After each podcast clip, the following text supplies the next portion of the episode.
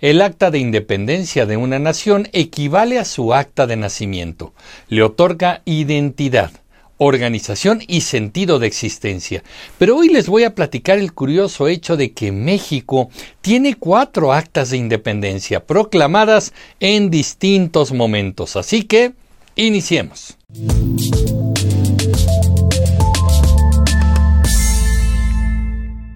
Es curioso darnos cuenta que muchos mexicanos ignoran que el 28 de septiembre de 1821 se firmó y promulgó el Acta de Independencia de México. No solo se ignora, sino que tampoco se festeja, aunque esta acta es considerada el acta oficial de independencia de nuestro país. ¿Por qué no se festeja ni se menciona demasiado?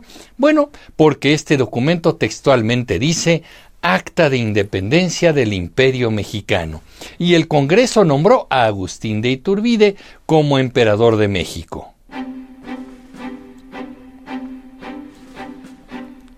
No olvidemos que Agustín de Iturbide fue la persona fundamental para la consolidación de la independencia de México. Él, junto con Vicente Guerrero, al frente del ejército trigarante, entraron a la Ciudad de México en un acto que culminaba con la guerra y que traía como consecuencia el surgimiento de una nueva nación. Pero a los liberales del siglo XIX y a los gobernantes del siglo XX y XXI no les gusta Iturbide por dos razones. La primera es que fue un realista que se dedicó con mucho entusiasmo a combatir y matar insurgentes, los cuales luchaban por la independencia de México, para que al final fuese convencido de unirse a los independentistas y ayudar a Vicente Guerrero para que la causa triunfara. Y la segunda es que apenas el país se independizó, hizo los arreglos necesarios para que el Congreso lo declarara emperador. Por cierto que su imperio duró poco tiempo. A este periodo de la historia lo conocemos como el primer imperio mexicano. Un detalle curioso que debo platicarles comunicativos es que Vicente Guerrero, quien era prácticamente el último general de la independencia en combate y con quien se alió Iturbide, no fue invitado ni estuvo presente en la firma del acta de independencia. Básicamente por estas dos razones fue que hasta la fecha Iturbide no se ha mencionado en el famoso grito de independencia, aunque sin él la causa independentista tenía muchas posibilidades de fracasar. También por eso los gobiernos no hacen demasiado ruido en el respectivo aniversario de la firma del Acta de Independencia, un tema histórico, político, ideológico y hasta bélico sin resolver. Por cierto, tengo dos videos interesantes en los que hablo de Iturbide y también de cómo el amor y una mujer poderosa condujeron el destino de México en ese momento histórico.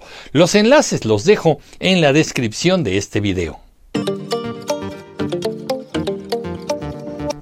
Si te está gustando este video y te es útil, quiero pedirte que nos apoyes suscribiéndote al canal, darle like al video y dejarnos un comentario. Si nos quieres apoyar mucho más, puedes dejar una aportación en el Super Thanks o Super Gracias, cuyo botón está aquí abajo. Tu apoyo permite que sigamos haciendo estos contenidos. Muchas gracias.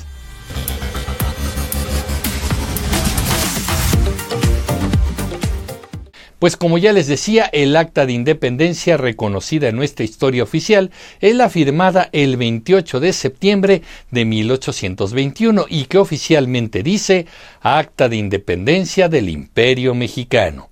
Sin embargo, existen varios documentos anteriores que también pueden ser considerados un acta de independencia.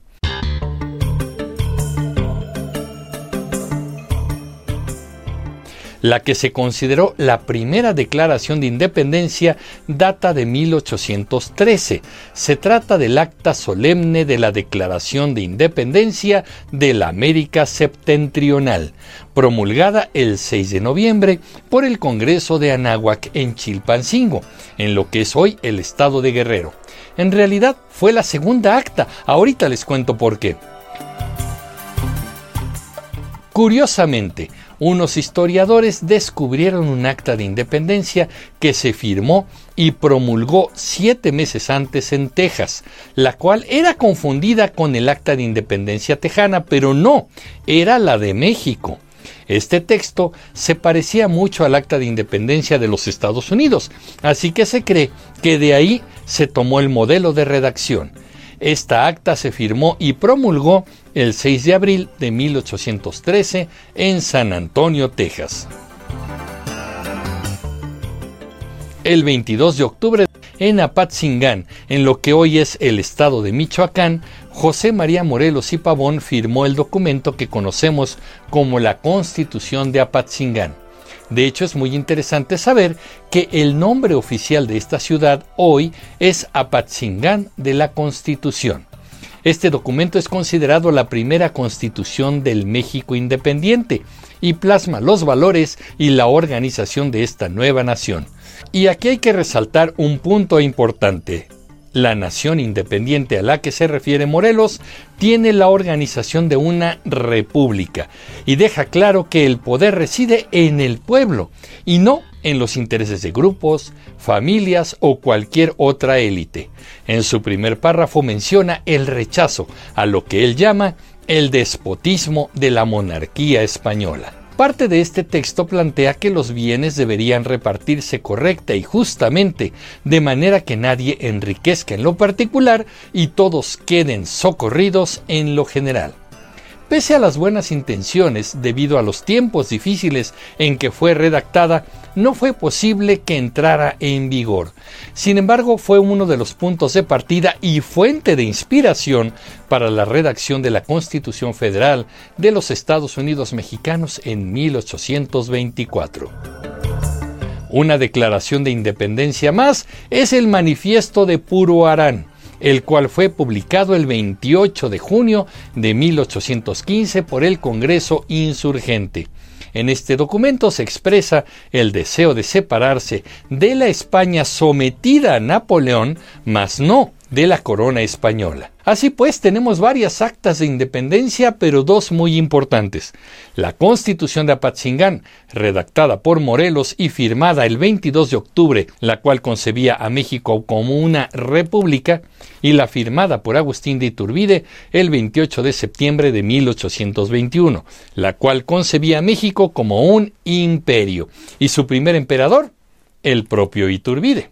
Como ya les dije, esta última es la oficialmente reconocida en nuestra historia, pero ante la cual nuestros gobernantes prefieren no hacer demasiado ruido y mejor dejar que la fecha pase prácticamente desapercibida ante todos los mexicanos. Para ir finalizando les aportaré unos datos curiosos.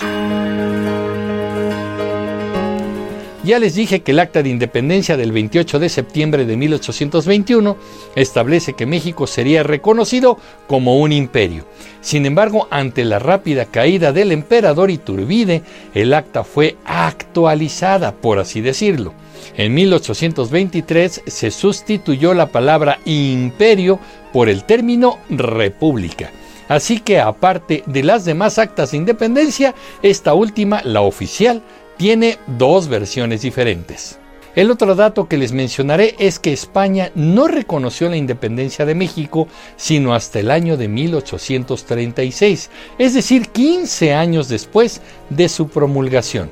Lo que pasa es que España estuvo intentando por todos los medios recuperar su territorio en nuestro país, pero no lo logró. En ese año 1836, la reina María Cristina de España renunció a sus bienes en México y así se consolidó el reconocimiento de la independencia. Finalmente, el Acta de Independencia del 28 de septiembre de 1821 establecía que el imperio mexicano se extendía desde California hasta Costa Rica. Así pues, México tiene varias actas de nacimiento que le dieron una naturaleza peculiar dependiendo de quién la redactó. Una independencia que celebramos pero cuyos participantes no son aceptados por todos los políticos. Pero ¿qué opinan ustedes, comunicativos? Yo soy Emilio Pineda y los espero en el próximo capítulo de Comunicreando. Pásenla bien. Hasta pronto.